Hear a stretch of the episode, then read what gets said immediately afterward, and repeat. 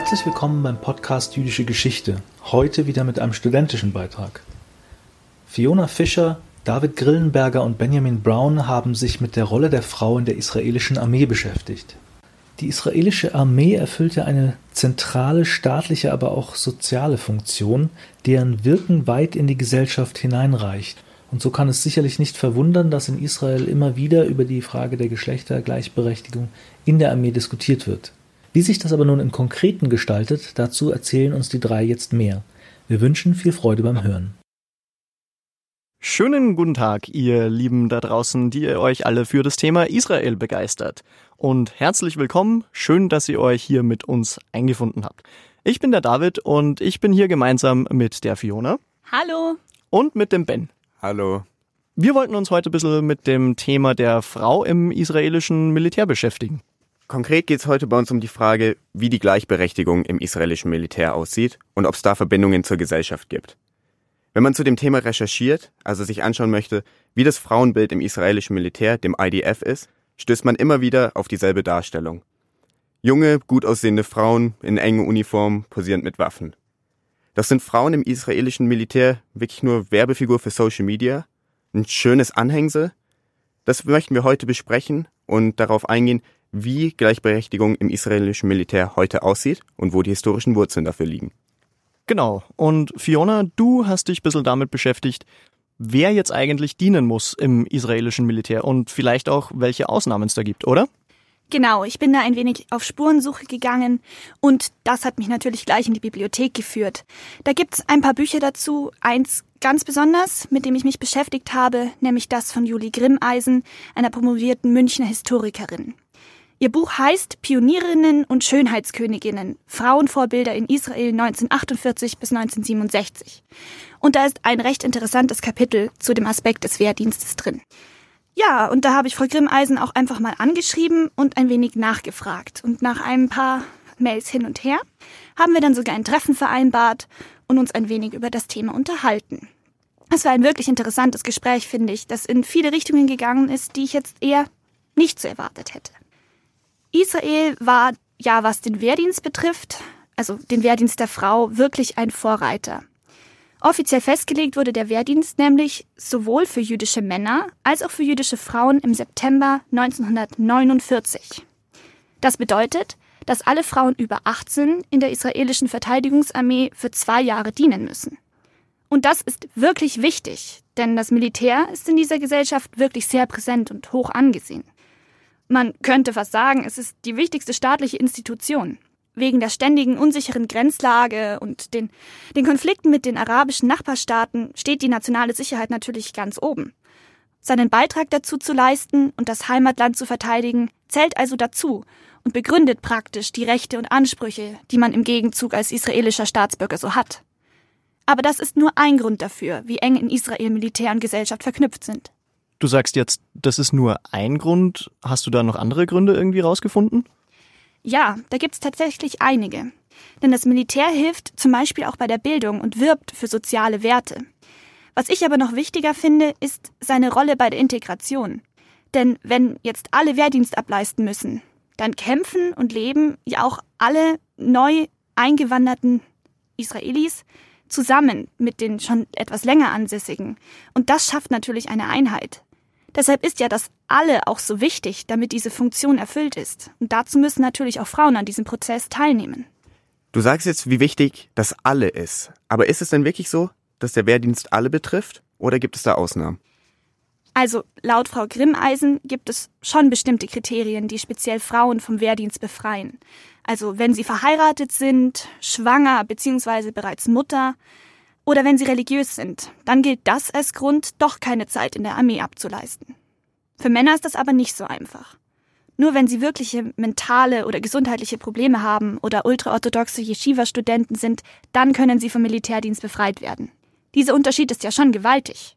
Frau Grimmeisen hat mir das so erklärt. Israel ist eine sehr familienorientierte Gesellschaft. Und als Israel 1948 gegründet wurde, war es eine der größten Herausforderungen des Staates, erstmal eine jüdische Mehrheit der Staatsbevölkerung zu schaffen. Mhm. Man muss auch daran denken, es war nur drei Jahre nach dem Holocaust und wie gesagt, es war ein junger Staat und die Mehrheit der jüdischen Bevölkerung hat noch nicht in Israel gelebt. Also man hat sich schon da Gedanken gemacht, dass für Frauen eine besondere Aufgabe ist oder auch eine eigene staatliche Pflicht ist, Kinder zu kriegen. Und man mhm. wollte nicht, dass Frauen jetzt keine Kinder kriegen können, weil sie erst die Wehrpflicht erfüllen müssen. Mhm. Deswegen haben sie sich darauf geeinigt, okay, wenn man schwanger ist oder schon bereits Mutter ist, muss man nicht der Wehrpflicht nachkommen, weil man sich dann auch um den Nachwuchs eben kümmern muss wir würden vielleicht sagen, so ein traditionelles Familienideal, aber es herrscht in Israel eigentlich bis heute vor. Es ist eine sehr familienorientierte mhm. und pronatalistische Gesellschaft.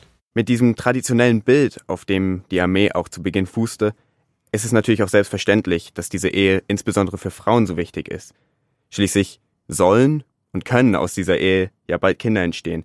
Dass das bei Männern dann nicht so dieser riesige Diskussionspunkt ist, ist dann selbstverständlich. Gibt es dann das Phänomen des Verweigerns überhaupt? Und was passiert, wenn ich mich jetzt dazu entscheide, meinen Wehrdienst nicht abzuleisten? Das habe ich mich auch gefragt und da habe ich auch mit Frau Grimmeisen drüber gesprochen. Hört da mal rein. Verweigern, so gibt es nicht, aber es gibt mhm. den Punkt, dass man befreit werden kann aus moralischen ethischen Vorbehalten. Also meistens sollte man da befreit werden, wird man trotzdem zu einer gewissen Zeit Gefängnisstrafe verurteilt. Mhm. Und, aber ich muss dazu sagen, das kommt fast nicht vor. Also mhm. die jungen Leute werden darauf vorbereitet und wollen auch ihre Wehrpflicht gegenüber ihrem Staat erfüllen. Aber seit 1953 gibt es das Gesetz des Nationaldienstes, was eine Alternative für religiöse Frauen zum Wehrdienst geschaffen hat. Das bedeutet, dass diese Frauen dann ersatzweise einer landwirtschaftlichen oder sozialen Tätigkeit nachkommen können. Dann könnte sie zum Beispiel in Schulen aushelfen oder in mhm. sozialen Einrichtungen. Allerdings ist es auch im Wehrdienst bis heute noch so, dass Frauen vor allem den Männern zuarbeiten bzw. Verwaltungsaufgaben übernehmen. Sie dürfen auch erst seit 2000 im Kampf eingesetzt werden. Das hat auch damit zu tun, dass der Staat sich mit der Gefangennahme von seinen weiblichen Soldaten vor ein größeres moralisches Problem gestellt sieht. Das wirkte auf mich, jetzt als ich das in ihrem Buch gelesen habe, zuerst etwas weniger nachvollziehbar. Aber dann habe ich Frau Grimmeisen dazu befragt und sie hat mir das so erklärt. Man hat einfach Angst davor, dass Frauen in Feindeshand oder als Gefangene sexuell missbraucht werden können. Mhm. Ich meine, das können Männer auch, aber mhm. bei Frauen, da geht es sehr viel um das Bild, okay, die Reinheit der Frau oder der Vergewaltigung. Das ist die schlimmste Ehrverletzung für eine Frau, aber eben auch für die Gesellschaft, zu der sie gehört. Und den möchte man einfach vorbeugen. Oder damals, als man eben auch noch Frauen noch nicht in Kampfeinheiten, also noch nicht an die Front geschickt hatte, war das eben auch ein ausschlaggebender Grund dafür. Mittlerweile ist man da offener geworden und sagt, okay, es muss Gleichberechtigung für die Frau geben, aber es ist ein sensibles Thema. Heute sind allerdings laut Frau Grimmeisen ca. 90 Prozent der militärischen Bereiche auch für Frauen zugänglich. Gut, 90 Prozent, das klingt jetzt eigentlich schön, aber es sind keine 100 Prozent. Und warum sind es jetzt keine 100 Prozent? Das Militär versucht, sich auch für ultraorthodoxe Männer, die dienen möchten, zu öffnen. Die dürfen allerdings laut ihres Glaubens nicht mit fremden Frauen in Kontakt kommen. Damit diese Männer also nicht im Militär ihre Religiosität aufgeben müssen, ist es nötig, dass es auch rein männlich besetzte Einheiten gibt. Die sind dann also für Frauen schlichtweg verwehrt. Dafür wird sonst heute nicht mehr nach Geschlechtern in den Einheiten getrennt. Mal abgesehen von Schlafräumen und Sanitäreinrichtungen natürlich. Weißt du denn, ob sexuelle Belästigung im Militär ein großes Problem darstellt? Also, im Gespräch mit Frau Grimmeisen ist deutlich geworden, dass es natürlich vorkommt, aber dass es für diese Fälle Gleichberechtigungsstellen gibt, an die sich Frauen, aber natürlich auch Männer wenden können. Wie schaut's denn jetzt eigentlich mit Sex grundsätzlich aus? Also scheinbar funktioniert das Militär im übertragenen Sinne praktisch wie eine Partnerbörse. Ist ja auch völlig logisch. Die Geschlechter treffen schließlich in Israel auch in der Armee aufeinander. In den 50er Jahren waren sogar Militärhochzeiten üblich. Dafür gab es unter anderem sogar einen Militärrabbiner. Das ist jetzt ein Aspekt, der mich wirklich überrascht hat. Meiner Meinung nach ist das ein Gedanke, der einem bei einem Wehrdienst für beide Geschlechter nicht als erstes in den Sinn kommt.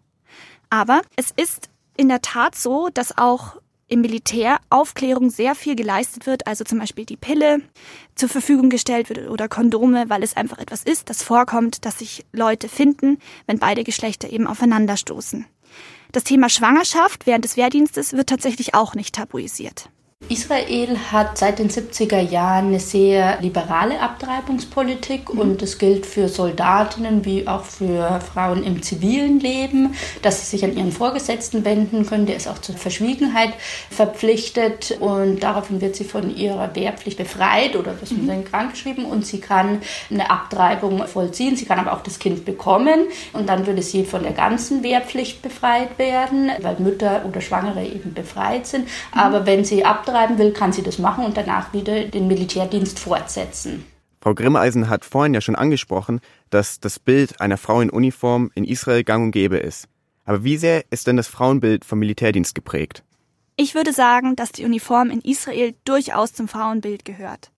Wenn man sich die Fotos anschaut, von denen wir überhaupt auf dieses Thema gekommen sind, sieht man ja auch, was für einen wahnsinnigen Sexappeal Frauen in Uniform haben. Wir sind auch in dem Gespräch mit Frau Grimmeisen auf dieses Thema gekommen. Die Befürchtung der Gegenstimmen zum Wehrdienst damals, als der eingeführt wurde, dass Frauen in der Armee verrohen könnten, hat sich jetzt nicht bewahrheitet. Ganz im Gegenteil. Das Bild der israelischen Frau in Uniform ist ganz normal. Also jeder, der durch Israel reist und mit öffentlichem Verkehr fährt, sieht junge Frauen in Uniform. Es ist eigentlich Alltägliches geworden. Aber speziell das Bild von schönen Frauen in Uniformen ist nicht nur in Israel gefragt, sondern auch international. Da kommt dann noch hinzu, dass besonders für Frauen keine völlige Vereinheitlichung angestrebt wird, was das Äußere betrifft. Vor allem außerhalb ihrer Aufgaben achten die Soldatinnen natürlich weiterhin darauf, ihren Schönheitsidealen zu entsprechen. Und auch sonst ändern viele ihre Uniform so ab, dass sie zum Beispiel etwas figurbetonter fällt, wenn ihnen das so gefällt, oder sie tragen Make-up oder Schmuck oder Spangen. Da haben sie laut Frau Grimmeisen alle Freiheiten tatsächlich. Ihr seid ja beide auch auf Spurensuche in die Vergangenheit gereist. Ihr habt euch also in die Bibliothek gesetzt und Unmengen an Bücher vermutlich gewälzt, um herauszufinden, wie sich jetzt die Rolle der Frau im Militär eigentlich über die Geschichte hinweg verändert hat. Oder was habt ihr dabei so herausgefunden? Die Wurzeln des Militärdienstes für Frauen liegen direkt bei der Staatsgründung Israels im Jahr 1948. Der erste Premierminister David Ben-Gurion sah die Wehrpflicht schon damals als Beweis für Gleichberechtigung. Jeder und vor allem auch jede sollte die Pflicht beim Aufbau des Landes leisten. So gab es bereits zur Staatsgründung die Frauentruppe Chen, die es heutzutage nicht mehr gibt. Sie ist im IDF aufgegangen. Es wird vermutet, dass zwischen 1948 und 1953 zwischen 4000 und 7000 Frauen in der jungen israelischen Armee gedient haben. Es ist also nicht so, dass die Wehrpflicht für Frauen irgendwann später eingeführt wurde. Sie war schon von Beginn an Teil des israelischen Militärs. Genau. Inoffiziell wurde die Zahl der Frauen im Militär 1950 auf 15 Prozent beschränkt. Damit konnten eigentlich alle anfallenden Aufgaben erledigt werden. 1953 wurde dann ein Ersatzdienst für religiöse Frauen eingeführt. Diese konnten dann Tätigkeiten in der Landwirtschaft oder dem sozialen Bereich übernehmen, anstatt an der Waffe zu dienen. Ihr habt ja jetzt von David Ben-Gurion gesprochen. War das auch politisch eine so klare Entscheidung und waren alle Parteien damit einverstanden, dass Frauen jetzt genauso wie die Männer die Wehrpflicht leisten sollten? Nein, definitiv nicht. Da gab es schon hitzige Diskussionen. Die säkularen Parteien waren dafür, die religiösen Parteien waren dagegen. Gründe gegen die Wehrpflicht für Frauen waren unter anderem solche, dass der moralische Standard dadurch korrumpiert wird, dass sie den Glauben verlieren ohne die elterliche Kontrolle und auch ihre körperliche Konstitution, die den Männern unterlegen sei. Als Kompromiss dafür wurde dann später die Non-Military National Service Law eingeführt, die auch religiöse, also nationalreligiöse Frauen zu einem Dienst für die Gesellschaft verpflichtet und dem Ganzen insofern entgegenkommt, dass sie eben keinen Wehrdienst ableisten müssten, sondern, wie ich vorher schon erklärt habe, andere soziale Aufgaben für den Staat übernehmen können. Ultraorthodoxe Frauen verweigern sich dem aber völlig. Und wie schaut es jetzt mit den Rollen der Frauen im Militär aus? Welche Aufgaben haben Frauen da übernommen? Damals waren es vor allem Hilfstätigkeiten, wie zum Beispiel im administrativen Bereich oder als Fahrerinnen. Kampfeinsätze gab es aber nicht. Spannend ist, wenn man einen Schritt zurück in der Zeit geht, also vor die Staatsgründung Israels, als jüdische Frauen in der britischen Armee dienten. Sie dienten zum Beispiel im Auxiliary Territorial Service und in der Women's Auxiliary Air Force. Frauen haben aber auch in jüdischen Armeen gekämpft. So gab es zum Beispiel vor der Staatsgründung in Palästina die paramilitärische Truppe Hashomer und die Palmach mit wenigen, aber doch kämpfenden Frauen. Nach der Staatsgründung Israels gab es dann 1952 offiziell den Ausschluss aus Kampfeinheiten. Doch davor gab es diesen bereits inoffiziell. Sie wurden für derartige Dienste schlichtweg nicht ausgewählt. Damit gab es natürlich auch keine Teilnahme an Marine oder Luftwaffe, da diese als Kampftruppen zählen. Wenn man in die Geschichte schaut, muss man feststellen, dass jüdische Frauen in der britischen Armee zum Beispiel auch ohne Kampftätigkeiten eine ähnliche Gefährdungslage ausgesetzt waren wie Männer. Wenn Frauen jetzt nicht kämpfen durften, welche Aufgaben haben sie dann eigentlich übernommen? Wie Ben schon gesagt hat, vor allem administrative Aufgaben, also zum Beispiel also Hilfsaufgaben, Schreibtätigkeiten, Kommunikationstätigkeiten, medizinische Hilfestellungen, spätere Krankenpflege und so weiter. Hier lässt sich also feststellen, dass es alles Tätigkeiten sind, die Frauen vor der Staatsgründung ohnehin schon im Militär ausgeführt hatten. Das Ziel davon war, dass mehr Männer in Kampftruppen sein konnten, da Frauen diese anderen Aufgaben übernommen haben. Und gibt's jetzt in der Geschichte Israels, die ja durchaus von einigen Konflikten geprägt ist, irgendwelche besonderen Momente, die die Teilnahme oder die Rolle von Frauen im Militär irgendwie verändert haben? Spannenderweise nicht. Mit der Gefährdungslage, in der Israel sich sieht, aber natürlich auch in der Geschichte gesehen hat, würde man instinktiv meinen, dass der israelische Staat jede Person an der Waffe haben wollen würde. Aber weder der Yom Kippur noch der Sechstagekrieg scheinen den Einfluss auf die Rolle oder Aufgaben von Frauen im Militär gehabt zu haben. Der Einsatz im Kampf war ja auch seit 1952 bereits verboten. Das IDF hatte damit ein Überangebot an Frauen und musste die Kriterien für die Einberufung 1967 verschärfen. Man hatte schlichtweg zu viele Soldatinnen. Allerdings gibt es eine interessante Wechselwirkung zwischen den Kriegen und der Gesellschaft, was sich dann wiederum auch in gewisser Weise auf das Militär ausgewirkt hat. Denn zum Beispiel, als beim Yom Kippur-Krieg auf einmal ganz viele Männer eingezogen wurden, da kam dann das gesellschaftliche Leben komplett zum Erliegen, weil eben vor allem Männer in Führungspositionen waren und die meisten Aufgaben auch im Arbeitsleben übernommen haben. Frauen mussten dann eben einspringen und haben so gesehen, dass es wichtig ist, dass es gleichberechtigt zugeht, auch im Arbeitsleben. Das heißt, da ist dann sozusagen die feministische Bewegung etwas mehr in Schwung gekommen. Und eine schöne Geschichte dazu. Nach dem Sieg im Sechstagekrieg kam eine große Begeisterung für das Militär auf, weshalb dann eine aktive Soldatin zur Schönheitskönigin gekürt wurde. Was jetzt Frau Grimmeisen so interpretiert, dass Frauen jetzt als Preis und Belohnung für die siegreichen Soldaten gegolten haben. Das schreibt sie in ihrem Buch. Wenn man sich die Entwicklung des Militärdienstes in der Geschichte Israels anschaut, und auch den Blick auf die Geschichte vor des israelischen Staates wirft, sieht man, dass es keine Veränderung der Rolle oder keine Übernahme militärischer Aufgaben in Zeiten großer Bedrohung für Israel gab. Die Veränderungen und den modernen Stand des Militärdienstes, den wir heute sehen können, ist vielmehr das Produkt aus gesellschaftlichen Veränderungen, nicht aber aus militärischem Nutzen. Und wie sieht es jetzt eigentlich heute aus? Hat sich die Situation für Frauen im Militär seither irgendwie geändert oder ist es nach wie vor so, wie ihr gerade geschildert habt? Es gibt durchaus Veränderungen heute. Frauen dürfen zum Beispiel jetzt in Kampftruppen dienen. Heutzutage gibt es 2500 Soldatinnen in Kampfeinheiten. Und es wird auch eine vierte gemeinsame Truppe geschaffen.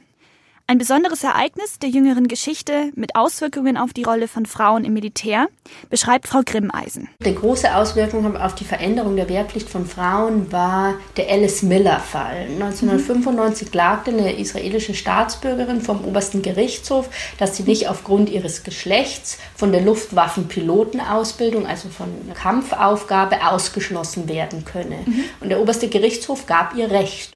Es ist eigentlich ganz spannend, dass es diesen Fall überhaupt gibt, denn das Verbot, in Kampfeinheiten zu dienen für Frauen, wurde bereits 1986 aus rechtlichen Gründen abgeschafft. Allerdings gab es weiterhin interne Regelungen, weshalb es eben zu diesem Fall kommen konnte. Dieser Fall hat vermutlich auch dazu geführt, dass im Jahr 2000 dann die Gleichstellung mit dem Equality Amendment auch wieder weiter bestätigt wurde. Ab 2001 durften dann Frauen auch außerhalb dem Frauenchor Chen dienen, weshalb dieser dann aufgelöst wurde. Also ihr habt uns jetzt einen kleinen Einblick darüber vermittelt, wie das für Frauen im Militär in Israel eigentlich funktioniert und vor allem, wie sich das über die Geschichte entwickelt hat. Jetzt wollen wir aber natürlich auch wissen, wie ist es für Frauen, die tatsächlich im Militär gedient haben? Und Ben, du hast dir da doch eine Gesprächspartnerin gesucht. Das stimmt. Ich habe mich mit einer israelischen Frau unterhalten, die selber Offizierin im Israel Defense Forces, dem IDF war. Leider wollte sie nicht auf Band sprechen, aber ich werde erzählen, was für Erfahrungen sie im Militär gemacht hat. Meine Interviewpartnerin ist nach dem Wehrdienst freiwillig geblieben und hat eine Laufbahn als Offizierin eingeschlagen.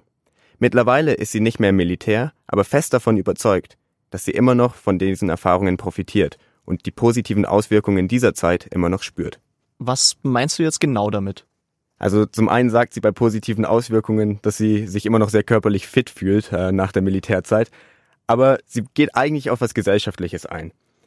Sie ist sich sicher, dass das Militär und insbesondere der Wehrdienst für beide Geschlechter positiv auf Gleichberechtigung in der ganzen Gesellschaft auswirken. Wir haben jetzt viel zum Thema gehört, wie der Militärdienst bewertet wird und wie es für Frauen heutzutage aussieht. Umso spannender fand ich dann ganz persönliche Eindrücke. Sie hat zum Beispiel beschrieben, wie sie einen riesigen Unterschied mit dem Umgang, den Männern ihr gegenüber hatten, am Anfang und am Ende ihrer Zeit im Militär gemerkt hat. Um das zusammenzufassen, sie glaubt, dass es einer Gesellschaft gut tut, wenn junge Erwachsene solche Erfahrungen zusammen machen und es auch mal aushalten müssen, als Männer von einer Frau kommandiert zu werden. Auch wenn sie ja nach wie vor, wie vorhin schon erwähnt, nicht dieselben Aufgaben erfüllen, oder? Das stimmt natürlich, aber darum geht's ja auch nicht unbedingt. Anstatt, dass die Aufgaben eins zu eins vergleichbar sind, geht es ihr vielmehr darum, dass eine gemeinsame Identität geschaffen wird. Letztendlich haben ja trotzdem alle im Militär gedient.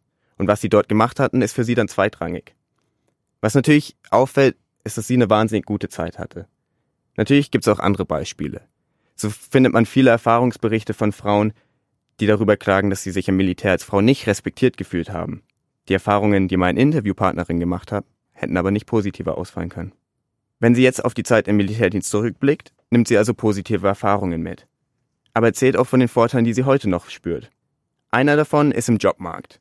Sie glaubt zum Beispiel, dass sie als Frau, die im Militär gedient hat, weniger Vorurteile im Jobmarkt hat. Sie sieht sich nicht nach irgendwelchen Fragen ausgesetzt, wie sie mit Druck umgeht, ob sie Leistungen zeigen kann, ob sie auch in schwierigen Situationen stark bleibt. Sie fasst es so zusammen. Wenn mir ein Mann gegenüber sitzt und wissen will, wie ich mich in dem Job verhalte, sieht er, dass ich im Militär war. Er sieht also, ich habe das mitgemacht, also kann ich was. Du hast gesagt, es gibt auch andere Beispiele, Beispiele von Frauen, die sich nicht immer so wohlgefühlt haben. Und wie war das jetzt für deine Interviewpartnerin? Hat sie sich im Militär wirklich immer wohlgefühlt? Das habe ich sie natürlich auch gefragt und da fand ich es ganz, äh, ganz lustig. Ähm, natürlich hat sie sich nicht immer wohlgefühlt. Ich glaube, das ist auch gar nicht der Anspruch von dem Militärdienst. Also sie hatte nicht das Gefühl, dass es die ganze Zeit darum ging, ihr eine möglichst bequeme Zeit zu beschaffen, aber ich denke, das äh, passt auch mit unserem Bild vom Militärdienst zusammen. Aber sie sagt, sie hat sich nicht unwohl als Männer gefühlt. Und sie glaubt, dass das IDF sich darum bemüht, die Situation für Frauen so gut wie möglich zu machen. Aber wie gesagt, ohne sie dabei zu bequem zu machen. Was auch spannend ist, ist Interviews mit anderen Soldatinnen, die zum Teil online aufgezeichnet sind. Da kommt immer wieder die Frage auf, was unterscheidet euch von Männern? Und es gibt ein Video vom IDF publiziert mit vier Frauen, die sich dazu äußern.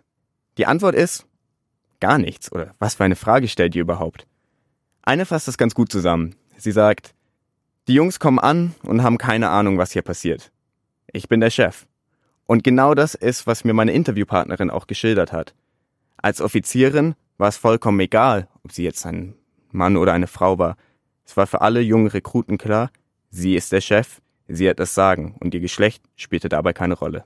Das sind doch eigentlich sehr versöhnliche Worte fast schon in Bezug auf die Gleichberechtigung von Frauen im Militär. Und nachdem wir uns jetzt über die Geschichte bis zur aktuellen Situation durchgearbeitet haben, denke ich, können wir als Fazit auch ziehen, dass die Gleichberechtigung im Militär in Israel nicht immer so weit fortgeschritten ist, wie sie sein könnte, aber dass sie zumindest im Vergleich zu anderen Armeen der Welt doch relativ weit ist. Speziell, wenn man von außen, sei es jetzt von Deutschland, Europa oder sonst wo in der Welt auf Israel schaut, glaube ich, irritiert die Rolle der Armee oder auch die Rolle der Frau in der Armee und vieles wird eigentlich nicht richtig verstanden. Aber wenn man dann selbst in Israel ist und sich mit dem Thema auseinandersetzt, bekommt man einen ganz anderen Blickwinkel darauf. Ich rate nicht zu schnell zu urteilen, sondern auch sich allgemein, was Israel betrifft, sich einzuarbeiten oder mehr zu erfahren. Gut, dann danke ich euch beiden auf jeden Fall, Fiona, Ben dass ihr euch hier zu mir gesellt habt und dass wir uns ein bisschen über das Thema der Gleichberechtigung der Frau im israelischen Militär unterhalten konnten. Danke, Fiona. Gerne, gerne und auf Wiederhören. Und danke, Ben. Auch von mir auf Wiederhören.